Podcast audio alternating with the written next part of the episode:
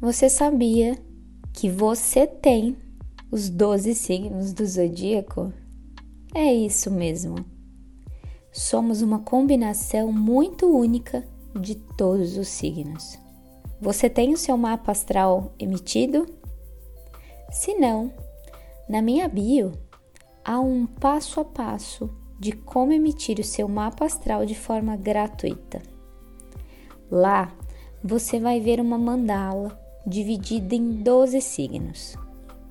O signo que comumente conhecemos é apenas o posicionamento do nosso Sol no momento do nosso nascimento e com a hora, dia e local do seu nascimento, você vai poder emitir o seu mapa astral, como se fosse uma foto, um print de como estavam os astros no dia do seu nascimento. Então, você vai ver que todos os signos estão nesse círculo, nessa mandala astrológica. E cada um dos 12 signos comanda uma área em nossa vida dentre elas carreira, relacionamento, dinheiro, saúde, comunicação, família, entre outras.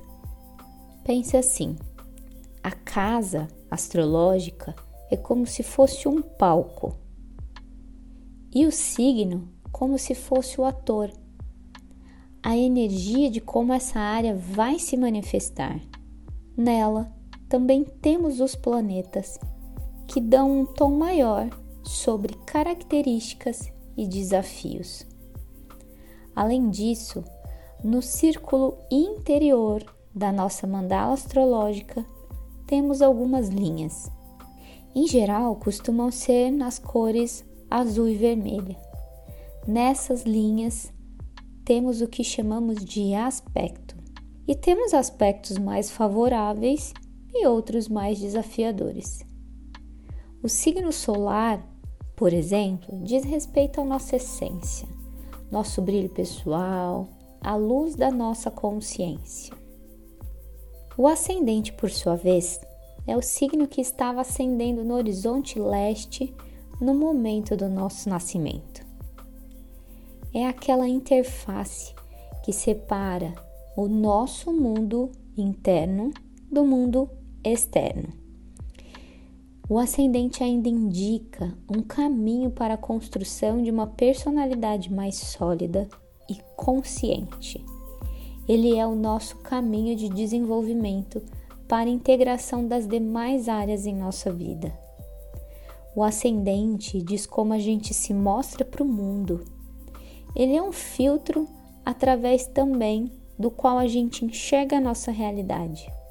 Então, ele diz muito sobre como a gente interpreta as situações em nossa vida, como lidamos com as coisas. Também indica a nossa aparência e como nos conectamos com o nosso corpo físico. Aposto que você já deve ter ouvido por aí que muitos dizem que a partir dos 30 anos tornamos mais o nosso ascendente. Isso não é verdade o ascendente jamais vai sobrepor ao signo solar. Mas é claro que ao longo da vida, quando vamos integrando mais maturidade, nosso ascendente passa a fazer muito mais sentido para a gente.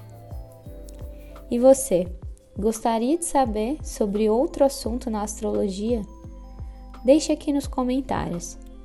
Ao final, agradeço a sua avaliação e comentário. Até logo!